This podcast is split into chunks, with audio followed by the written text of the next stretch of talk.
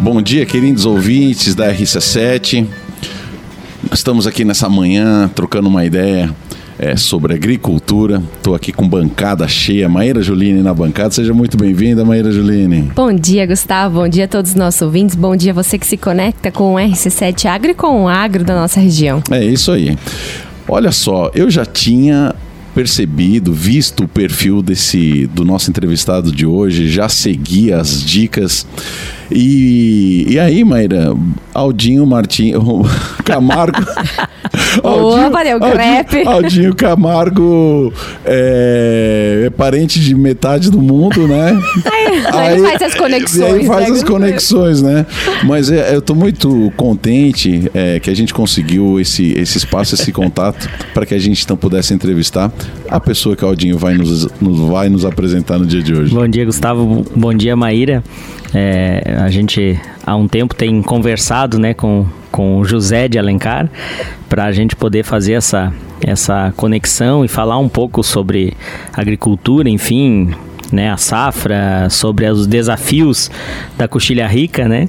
Ele que é um produtor rural, agrônomo, produtor rural, proprietário da Fito Agrícola, né, mestre também, né, ali no CAVE, com com maestria, né? É, na época que também eu fiz o meu mestrado, a gente se encontrava muito lá no, no CAV, conversava bastante, né? E ele também é um dos é, pioneiros em algumas culturas na Coxilha Rica, né? Culturas que nunca tinham sido, sido plantadas lá. E ele, né, como um, bom desbravador, digamos assim, da, da de, de, situações de desafios, né? Ele sempre diz, quando a gente conversa, que quando é, se tiver um problema, me traga o problema, né? Que a gente tenta resolver, né? Então, José de Alencar Vieira Júnior, muito prazer, muito obrigado de estar aqui. É uma honra para nós ter uma sumidade como, como você aí conversando na RC7 Agro.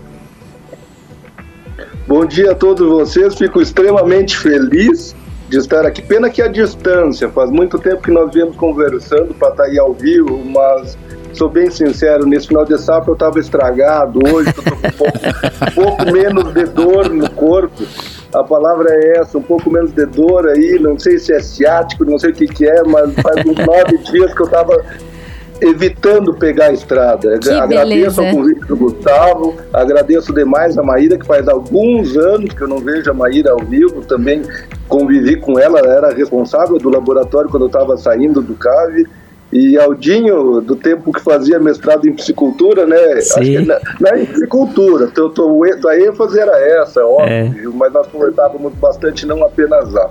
Fico feliz demais por estar aí conversando com vocês. O engraçado é que anos atrás todos eram amigos, vamos dizer assim, né? Eram conhecidos e hoje são pessoas importantes. Olha o tamanho da bancada que está aí. Olha, de tamanho, dizer... de tamanho só eu e o Aldinho e, e pros lados ainda. Não, eu ia dizer que, que época boa para ele estar tá estragado do ciático, né? Pela é. colheita dessa sorte que do triste. milho. Ele tá lá todo entrevado do ciático, mas queria dizer, José de Alencar, e Alencar como eu conheço, né? Que é um prazer ter você é. aqui na RC7 é, há tempos eu e o Gustavo já vimos trazendo esses ajustes aí de, na nossa planilha de pessoas né, que a gente gosta de conectar e trazer, que são referências do agro aqui na nossa região. E você estava na nossa lista e bastou Aldinho é, adentrar essa bancada e compor o time aqui para ele dizer, não, temos que trazer e vou agilizar o convite. Então, é, esse é o nosso objetivo, então, uma bancada mista, né, e bem completa, para que as conexões que nós temos, né, com a nossa rede possa, então, fortalecer cada vez mais a bancada que vem aqui e vem compartilhar conhecimento com os nossos ouvintes possa sempre ser uma bancada de referência, né, de pessoas que estão ligadas no agro e que essas pessoas possam levar os nossos ouvintes conhecimento. Viu? Deixa eu, chamar como ele gosta, né? Professor Alencar, né? É, olha como esse mundo é pequeno, né? Eu, eu, eu, eu, ultimamente eu venho fuçando muito conteúdos da área do agro para que a gente possa, Alencar, é, trazer para o nosso ouvinte que não é só um ouvinte da área rural. Né? O, o, o, nosso programa, as nossas ondas sim chegam na área é, rural de Lages de toda Mures, né? Chega quase lá na fronteira do, do, do, do, Rio Grande do Sul. Mas é interessante como as pessoas urbanas, uh, Alencar, têm se interessado cada dia mais pelo mundo do agro. Afinal de contas, ninguém pode negar a importância e a influência que o agro tem na rotina é, do dia a dia da, das cidades, né? Ou seja, é uma influência direta. E aí a gente começa a fuçar, ver pessoas que geram conteúdo, é, e eu gosto muito da, da didática com que você apresenta tudo isso. Parece uma maneira muito fácil, muito acessível. E aí é, começa a pesquisar. Um dia ele fala do professor Luiz Sangói, né? É, eu digo, pô, o cara deve ser do CAV. Aí fuço no lado dele. Aí é egresso do, do, do, do CAV. Daí é parente do Aldinho. Daí é contemporâneo da Maíra Julina. É muita, é muita coincidência. Então, novamente, seja muito bem-vindo e já de antemão, parabéns por todo. É, por tudo de bom que você tem feito pelo mundo do agro, né? É, trazendo sempre informações. Gustavo, obrigado mesmo. É isso aí. Maíra, o que, que nós vamos perguntar para o nosso entrevistado? Então, eu queria que o José de Alencar começasse contando um pouco dessas, dessas inspirações, né? Afinal de contas, ele começou fazendo a engenharia agronômica, né? Eu sempre acompanhei um pouco ali da vida pessoal, conciliando filhos, conciliando trabalho, conciliando estudo, sempre numa rotina bem complexa. É, na época eu não era mãe ainda, vi o tamanho do perrengue que era, né? Ter ainda dois filhos no meio de tudo isso. Agora que eu sou mãe, consigo compreender um pouco mais da dinâmica né? O quão complexo é, é gerenciar carreira, atendimento aos profissionais, aos produtores, gerenciar conteúdo, ser professor, ser produtor. Eu queria que você contasse um pouco, né, assim, um breve relato de toda essa transição tua e qual é a parte que tu mais gosta. Se é ser produtor, se é ser professor, se é, se é ser blogueiro do agro, qual que é a parte que mais, que mais você gosta, José Drencar? Ô Maíra, olha, eu sou literalmente um apaixonado pelo que eu faço, né? Isso, eu diria, não. Como é que eu vou te explicar? É uma conversa bastante longa uh, até chegar onde estamos hoje. O que, a grande vantagem é quando, se você olhar meu perfil, já que o Gustavo comentou anteriormente do perfil, tu vai ver lá que eu, eu intitulo professor José de Alencar porque eu fui professor alguns anos de graduação, hoje só de de, de pós-graduação. Mas um detalhe importante: tu olha lá, vai estar professor, agrônomo e produtor. Eu diria que eu só faço essas três atividades porque elas, primeiro, porque são tudo da mesma área. Então não são áreas distintas. A parte de docência me ajuda a estudar, a pensar nessa questão do que eu preciso fazer nas minhas lavouras ou nas lavouras de terceiros. Então me, me mantém ativo. A questão de produtor só é possível porque existe uma renda como agrônomo. Essa é a grande realidade. Existe uma estabilidade como agrônomo. A minha principal fonte de renda continua sendo a parte de agrônomo, apesar de ser produtor rural, eu me considero ainda um pequeno produtor rural. Então, com essa estabilidade da empresa que que eu criei anos atrás, que é a Fito Agrícola, eu comecei a investir como produtor rural, que eu penso que será a minha aposentadoria, justamente pelo ciático, que eu já imagino que eu tenho uma vida curta. vocês estão rindo? É? Não apenas por ele, mas também por ele. É, uma, é muito cansativo, tá? Uma frase que eu falo bastante em eventos que nós rodamos por aí é que na prática a teoria é a mesma. O pessoal fala muito na prática a teoria diferente. Não é diferente, é exatamente a mesma. Nem sempre ela pode ser aplicada. Mas um detalhe importante: na prática cansa muito. Ser agrônomo de campo e não vendedor cansa muito, estraga muito a gente. Eu cansei de ter que parar em hospital em Safra, não foi nenhuma nem duas, e tão esgotado fisicamente que eu estava. Eu tenho essa noção, essa perspectiva de que a minha vida como agrônomo de campo um agrônomo de, de alto desempenho, vamos dizer assim, de campo, ela tem um período de vida útil. Então já estou vislumbrando essa questão futura de, de uma aposentadoria boa como produtor rural, como gestor de, de propriedades, enfim, produção de grãos. Então por isso dessa conciliação. E a parte de ser Uh, pai, sou bem sincero, hoje a distância é um tanto quanto complicado, né? Meus, meus gêmeos estão em Lages, eu moro hoje no Rio Grande do Sul, eu vou quase que semanalmente a Lages, mas essa parte, sou bem sincero, a parte de produtor vincula isso. Um dos meus grandes sonhos é que um ou algum dos meus filhos possa no futuro trabalhar comigo. Muito bem. Deixa, deixa eu é, já, já juntar alguma coisa aqui. Então, nós temos o, o professor Alencar, né, é, vinculado aí a três atividades. É, há um tempo atrás, Alencar, é, a gente sempre fala sobre toda essa questão do que o agro gera é, em termos de empregabilidade, né? Segmentos de, de, de, trabalho. A gente fala, inclusive, da multidisciplinaridade, né? Ou seja, o agro hoje está aberto para pessoas de praticamente todos os ramos, né? E eu queria que você detalhasse para essa moçada, esse pessoal aí que está tá no carro, a, as famílias que estão levando as crianças para a escola, que tu detalhasse o que, que é um agrônomo de campo que tu falou na tua fala nesse momento. Ah, olha, temos na mesa dois agrônomos, uma bióloga e agrônoma, até onde eu Quase sei. Quase agrônoma. Também, né? Na metade, Alencar. Ainda, é? oh, ainda, ainda não. eu vou te contar rapidamente, Alencar. No meio desses 50% da agronomia, eu engravidei da Maria, né? E aí abdiquei da agronomia, porque daí fazer pós-doc, gerenciar laboratório, ser mãe e, e, ajudar o marido ainda nas empresas dele ficava um pouco complexo. A agronomia ficou de lado, mas só para te contar, estou retornando. Se Deus quiser, logo terei esse título. logo termina.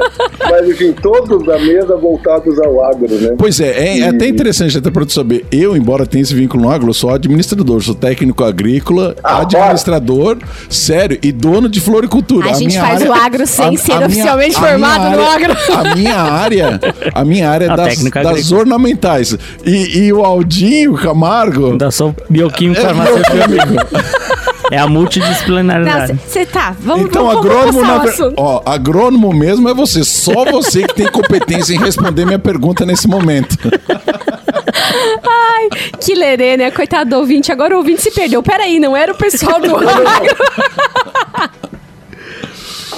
Essa questão é, é interessantíssima, porque, por exemplo, quer ver? Vou, vou, vou, usar outro termo que eu uso bastante, principalmente quando eu estou em universidades, que eu digo para o pessoal que está se formando em agronomia, eu falei, ó, vocês vão se formar em agronomia, vocês não vão ser agrônomos. Agrônomos vocês serão ao longo dos anos, caso vocês trabalhem na área. Formado em agronomia é uma coisa, agrônomo é outra. Existem vários formados em agronomia no mercado. A grande vantagem do setor do campo, do setor agrário, é que ele engloba o que o Aldin comenta com grande é, maestria essa questão de multidisciplinaridade, ou seja, permite do, com que um bioquímico tenha a sua visão para trabalhar em agricultura, ou mesmo a Maíra, como bióloga, ser professora por vários anos de faculdade de agronomia. Ou para mim, uma novidade muito grande, o Gustavo, que é administrador. Eu lembro, eu te conheço, você não lembra, tu, tu, tu, um detalhe, tu não, eu lembro de ti de uma palestra sobre floricultura. Olha só! Eu lembro mesmo? de que você pegou. Sim, provavelmente foi no CAV, se eu não me engano, ou. Ah, isso há.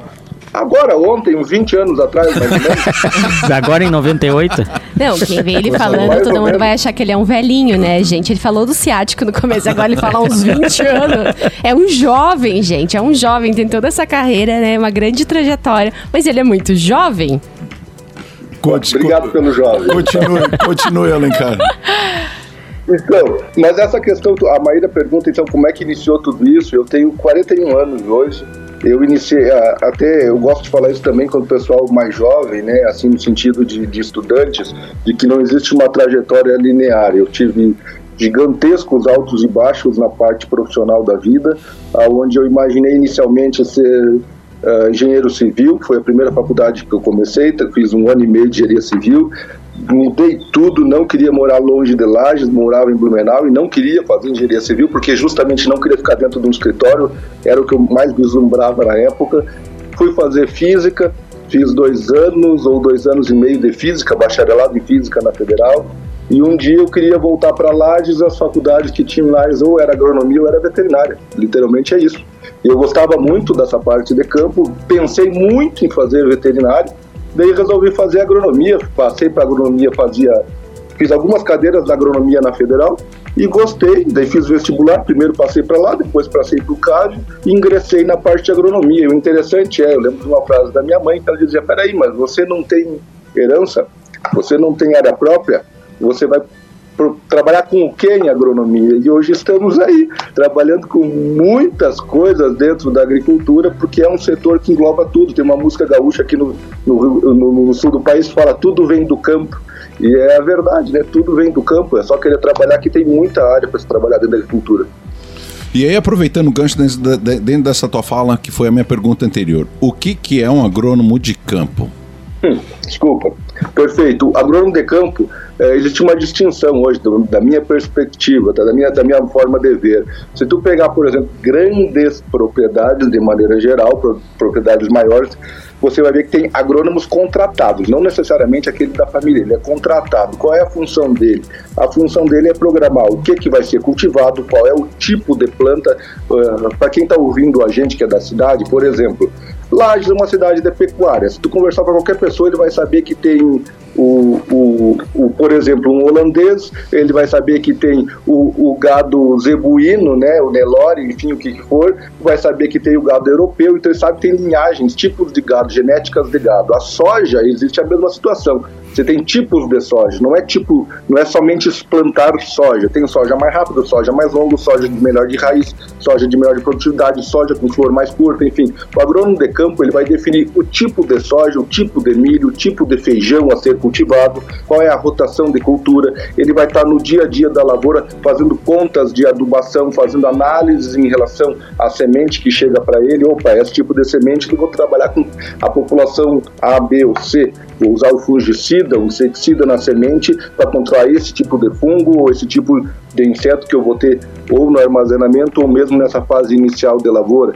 O agrônomo de campo é aquele que vai regular a plantadeira, ele vai ter que estar acompanhando a colheita para ver, olha, está debulhando muita vagem, lá no molinete, vou ter que mudar a questão de peneira da máquina, vou ter que mudar a questão de ventilação da máquina. O agrônomo de campo é aquele que vai estar toda hora no campo caminhando, batendo pano na lavoura para ver se vai encontrar uma praga ou não.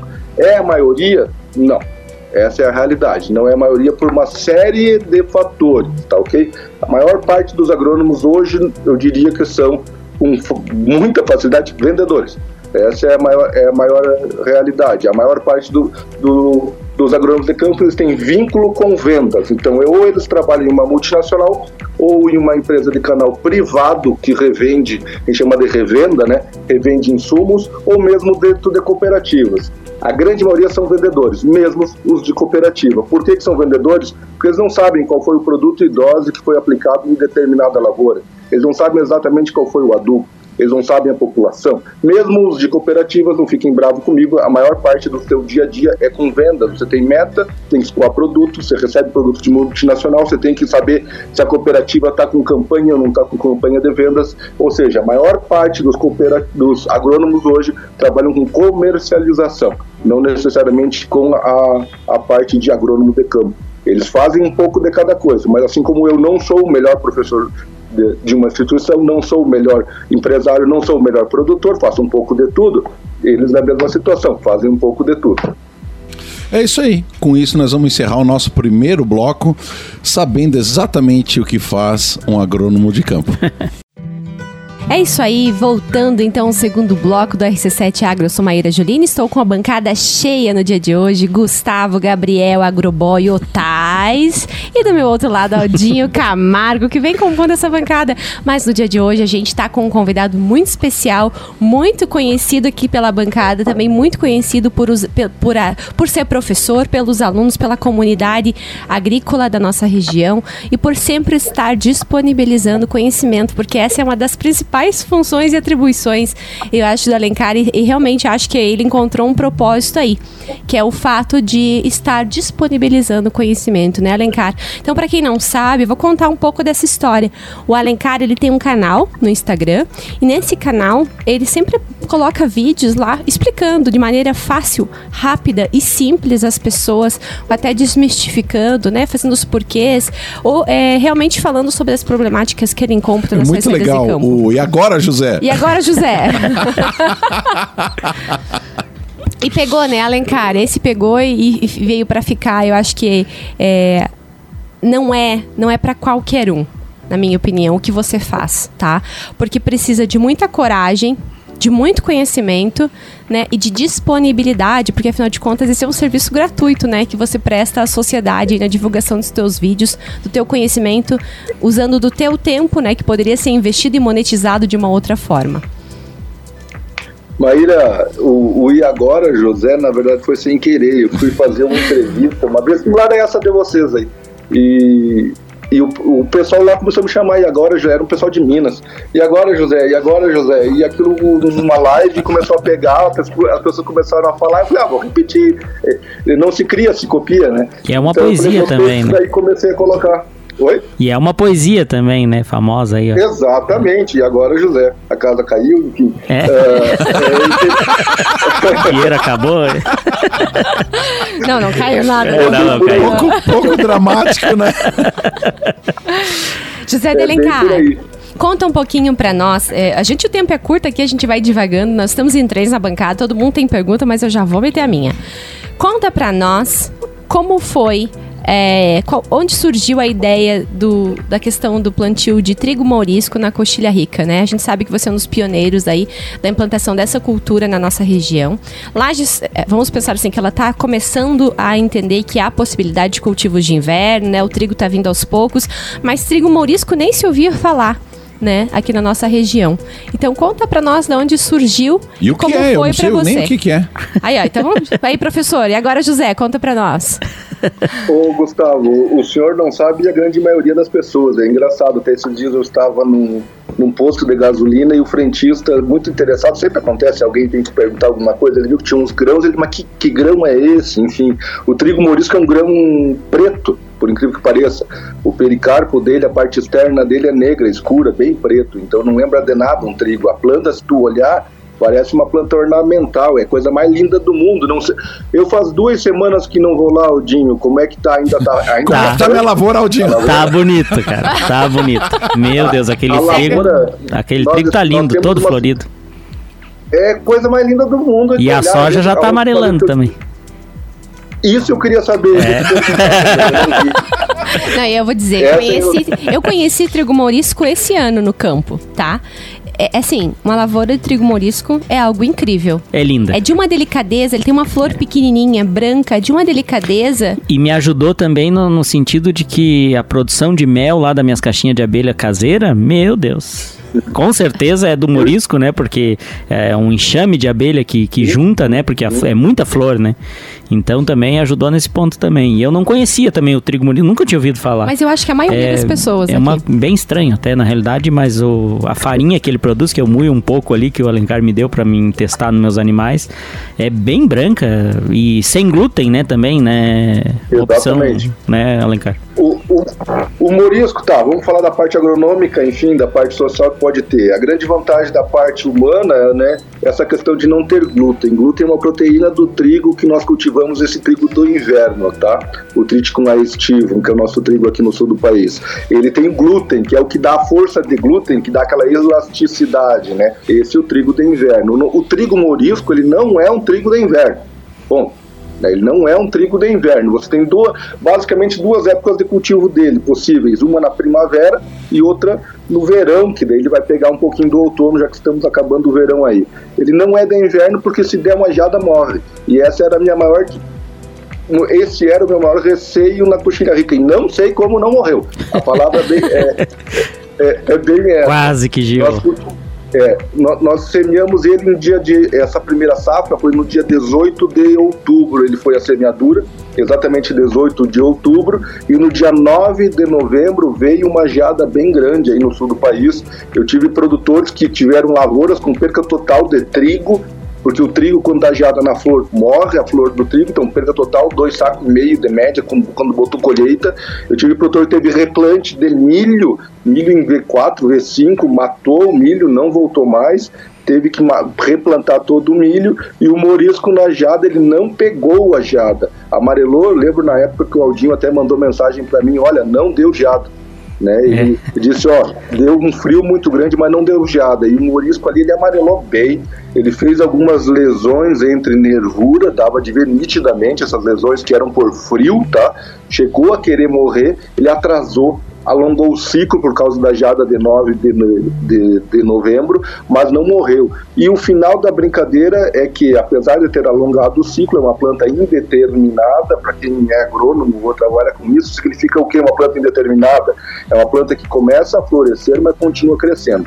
Então, ele as primeiras flores que tinha uh, eram de baixa produtividade, pegou alguma coisa de grão, tinha muito abortamento de grão, né, nesse Maurício por causa desse, dessa judiada que levou no início, mas depois ele continuou crescendo, se desenvolvendo, botou novas flores e produziu. A média lá era uma área de 19,7 hectares, é o que nós temos na nossa medição, produziu 1.944 quilos de mourisco por hectare. Meu ponto de vista foi fantástico. Eu já vi produtor aqui no Rio Grande produzir o recorde do recorde 2.400 quilos mas 1900, 1944 é muito bom. Até estava o seu Antônio na área, que quem colheu a soja para gente no ano passado, ele falando, ó, oh, tá melhor que a soja, porque no passado foi uma seca gigantesca, óbvio, né? Então, foi colheu mais de 30 sacos, 30 e alguma coisinha de morisco, o que é muito bom. Olha só. Agora, dentro dessa própria área do morisco, para quem que você vai vender morisco e, e ele é utilizado porque o universo do trigo. É, até tem um ex-aluno da, da Maíra, o Flávio, hoje está na Biotrigo, né? É, eu mesmo, eu nunca imaginei que tivesse um universo paralelo só para o assunto trigo. Porque tem trigo para diferentes coisas. Inclusive, tem um, um tipo de, de, de, que não é farinha, que a Europa não usa farinha de trigo, me disseram, usa um outro produto lá por causa do, do tipo de processamento, até me faltou. Então, é, eu quero te perguntar assim, ó, o morisco. É, é, é utilizado em que para que o nosso ouvinte entenda do que, do que, que se trata esse produto? Basicamente para consumo humano é para fazer normalmente farinha sem glúten, ok? Ah, então você pega o pessoal mercado, que é celíaco então. ali, então farinha sem glúten. Então essa é uma grande possibilidade. Outra possibilidade, ração. É, eu diria que é uma parte do que está sendo produzido no sul do Brasil, no, no sul não, no Brasil é ração. De ração aves é muito usado, até tive um produtor ano passado que vendeu para uma indústria do litoral. Então você para quem gosta aí, da ave que eu digo é passarinho mesmo, tá? Ah, Ornamental entendi. e tudo mais. Não ave no comercial. sentido de. É, Exato, abate, não, né? comercial. Que, que daí normalmente é, não abate, não galinha, enfim, frango. Que, que daí normalmente é milho e soja. Então, para esse tipo de ave, é eles gostam de colocar bastante nessas misturas que tem aí para passarinho. E, bem sincero, a maior parte do que a gente tem visto para quem trabalha com grãos é justamente para cobertura. E quando eu digo cobertura, é não deixar solo nu, solo pelado, solo sem plantas de cobertura, que é aquela questão que a gente também aprendeu no CAV, já que tu citou do CAV, é, que não pode deixar o solo descoberto, porque a energia da gota, a energia erosiva da gota da chuva era a frase que eu ouvia bastante dentro do, da parte de solos do CAV e ela destrói teu solo. E nós aprendemos isso, a agricultura hoje, mesmo na parte de grãos, que o pessoal bate muito contra, né, da monocultura da soja, monocultura do milho, mas ela é muito sustentável. E pensando em sustentabilidade, sabe-se que o solo não pode ficar descoberto porque ele cicla nutrientes, ele protege o solo dessa energia da gota e também melhora a questão biológica, o solo tem vida. E esse mourisco ele está vindo muito para cobertura de solo, seja para aquele pessoal que, por exemplo, nessa época agora colheu a soja, está colhendo a soja nas regiões que plantam primeiro, poder colocar o mourisco em cima dessa, dessa tua lavoura com chance de colher um grão. Caso não colher esse grão, tá ok? Você fez uma cobertura até um trigo, até uma aveia grão, até uma cevada, por exemplo, no inverno. Ah, isso, isso é bem bacana porque a cobertura ela é, né, a gente fala por, por nós, né, o Alencar planta, plantou pela primeira vez esse trigo lá na nossa propriedade, né, que o pai abriu essa parceria aí, deu essa oportunidade ao Alencar e, e a nós também, né, com a, a abertura dessa, desses aproximadamente 50, 50 e poucos hectares. E é interessante ver o tanto que ele cobre mesmo. Ele, ele fica um mar de flores brancas, né? Verde com flores brancas, lindo, um cheiro bem característico, assim, forte, da, né? Um, uma nuvem de, de abelhas também né? nessa, nessas flores, né? Mas o que eu achei legal também, que que a, houve o primeiro plantio, tudo ok, e depois da colheita do primeiro plantio, é, precisou só gradear para que né, a, a, própria sobra, o que cai, porque ele, né, qualquer chuva, alguma coisa pode derrubá-lo, e até durante a colheita derruba muito ele. Apenas o gradeamento já serviu de nascer uma nova né, brotação que cobriu novamente, né, com chances de colheita, porque claro, você corre o risco agora nessa época de uma geada, sempre final de março sempre dá uma geadinha ou coisa assim, normalmente, né? Claro que não dá pra gente afirmar, mas né, é, manteve lá o solo intacto, coberto, protegido, é. e isso, isso é bacana também. É, vamos falar assim de manejo de forma meio rápida de, desse morisco. Né? O primeiro morisco que foi plantado, ele houve, está aqui, tá, estou aberto com o meu computador no nosso sistema, que a empresa tem um sistema que a gente criou, que é um, um, um novo segmento que a gente tem aí também, que é, já era para estar tá rodando, é um aplicativo nosso, mas ainda não está rodando, é só interno. Olha, o morisco da primeira safra ele teve quatro pulverizações, tá ok? Uma, duas, três, quatro. A quarta foi a dessecação. Ele obriga, obrigatoriamente precisa matar a planta para colher. Então não para Como ela é indeterminada, é, é, ela não para de é. vir flor. Então você vai ter uma planta com grão caindo no chão de maduro e ela jogando flor. Então, se você não matar a planta, você não consegue entrar a colher, porque o, a, o como eu ia falar bobagem, desculpa, a haste, né, a, o, o, caule do teu, do teu mourisco, ele é muito aquoso, então você precisa matar a tua planta e ela vai ficar verde, se tu não matar, não colhe. Uh, esse morisco primeira safra ele foi semeado com, semeado plantadeira de inverno, espaçamento de 17 centímetros. Ele pode ser tanto jogado a lanço, né, que não diria que é a melhor possibilidade, não para uma primeira safra, ou semeado na linha, de, uh, na, na linha da plantadeira de inverno. Nós fizemos essa opção plantando ali, dependendo da situação, tu pode ou não trabalhar com adubo nessa semente, ou pode ou não jogar uh, algum adubo por cima. O morisco, detalhe importante, ele é conhecidíssimo por ciclagem de fósforo tá ok? Olha ele não tem uma raiz pivotante muito forte, mas as raízes laterais fasciculadas são excelentes para ciclar fósforo. Como nós vínhamos de duas adubações pesadas de fósforo nessa área, pesadas quanto? 120 pontos de fósforo, 120 alguma coisa no primeiro ano de cultivo, aonde deve ter extraído no máximo, no máximo em 60 pontos, 50 e poucos pontos, 60 pontos no primeiro ano de safra, e no segundo ano foi 90 e poucos pontos, e não extraiu 30 pontos desse fósforo, tá? Então, para para pensar, o fósforo é o adubo mais caro hoje lidado com soja, com milho, enfim, é o adubo mais caro, o ponto do fósforo é muito caro.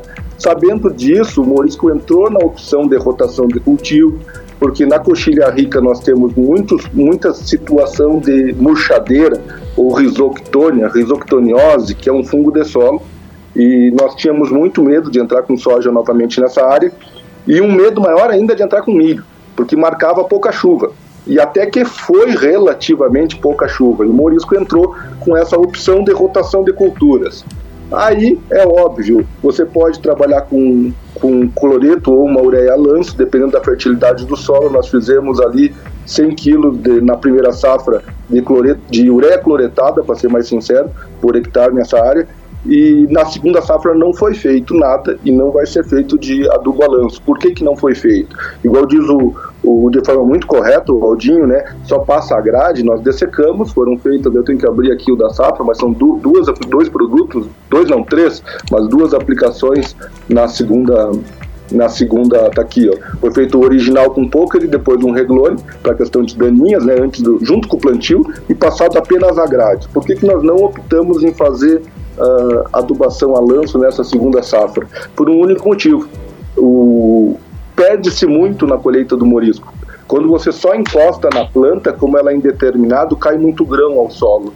Então perde-se muito. E quando começou a nascer, nós observamos que a densidade era muito alta de planta.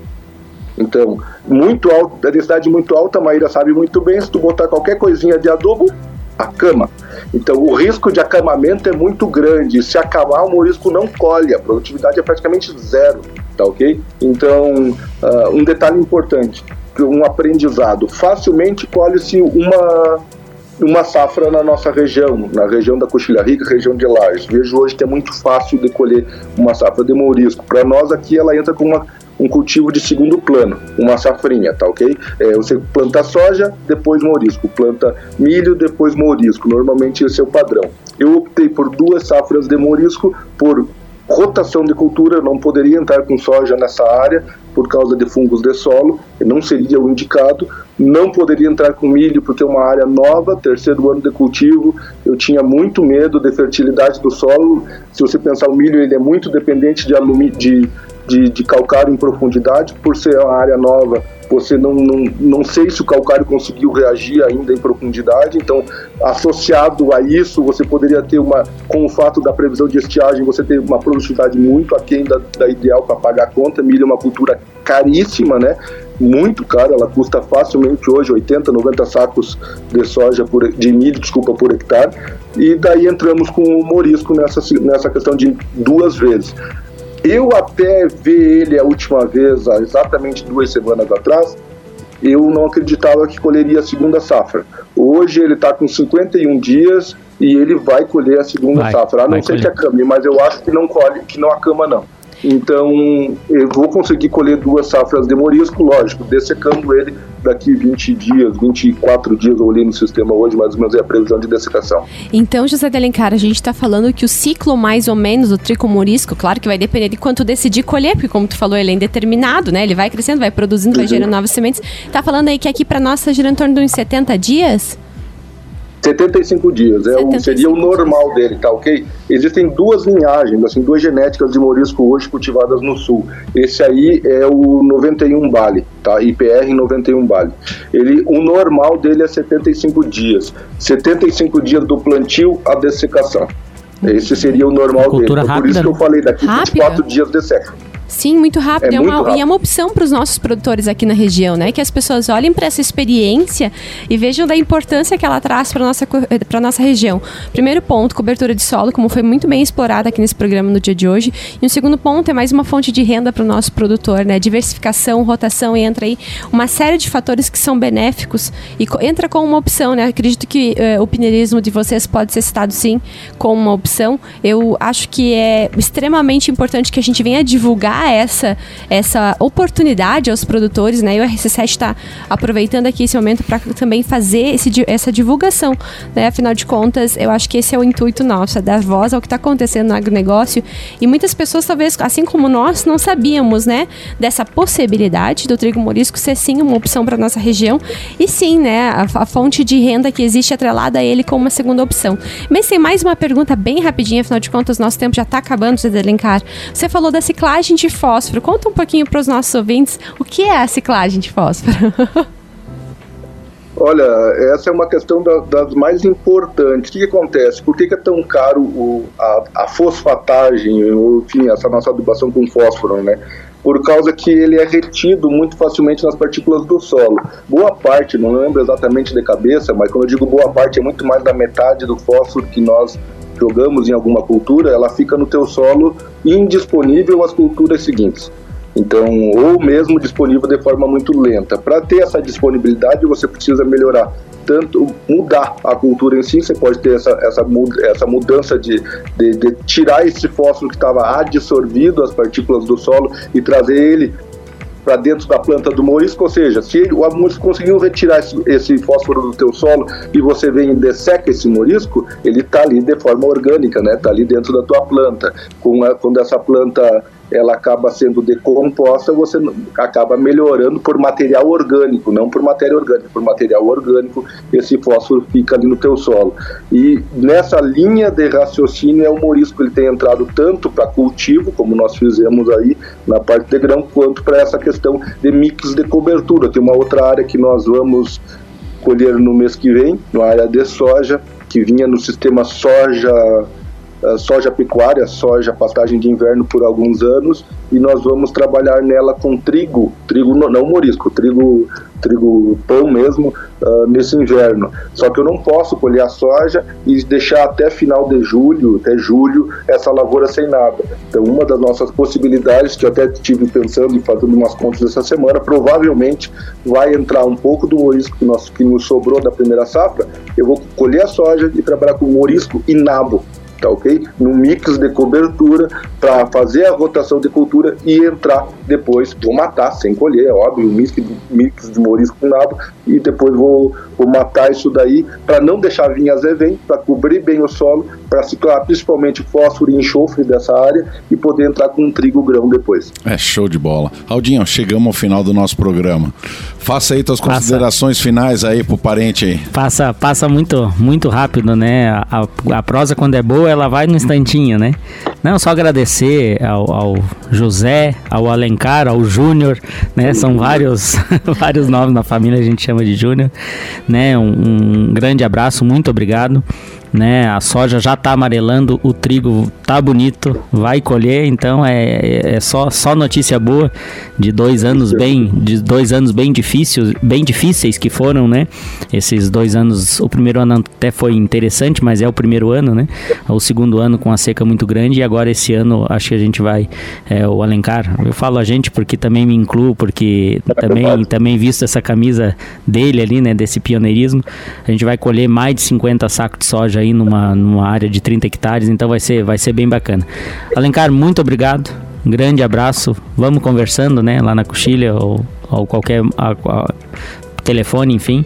Obrigado pelo, por, por, por esse aceite e continue aí, né, com esse pioneirismo, com essa garra, com essa força que você tem aí, que as coisas só, só vão para frente. Um abraço. Professor Alencar, o assunto está muito bom, quero te agradecer, mas quero deixar aqui já um convite para que a gente então é, siga esse programa no dia de amanhã, afinal de contas, os, o nosso prazo não foi suficiente para contemplar tudo aquilo que a gente gostaria de conversar no dia de hoje. É isso aí, eu gostaria de agradecer ao Alencar pela presença no dia de hoje, por ter disponibilizado o tempo para vir aqui conversar conosco. Agradeço a você, nosso ouvinte, por nos acompanhar aqui pelas ondas da Rádio RC7.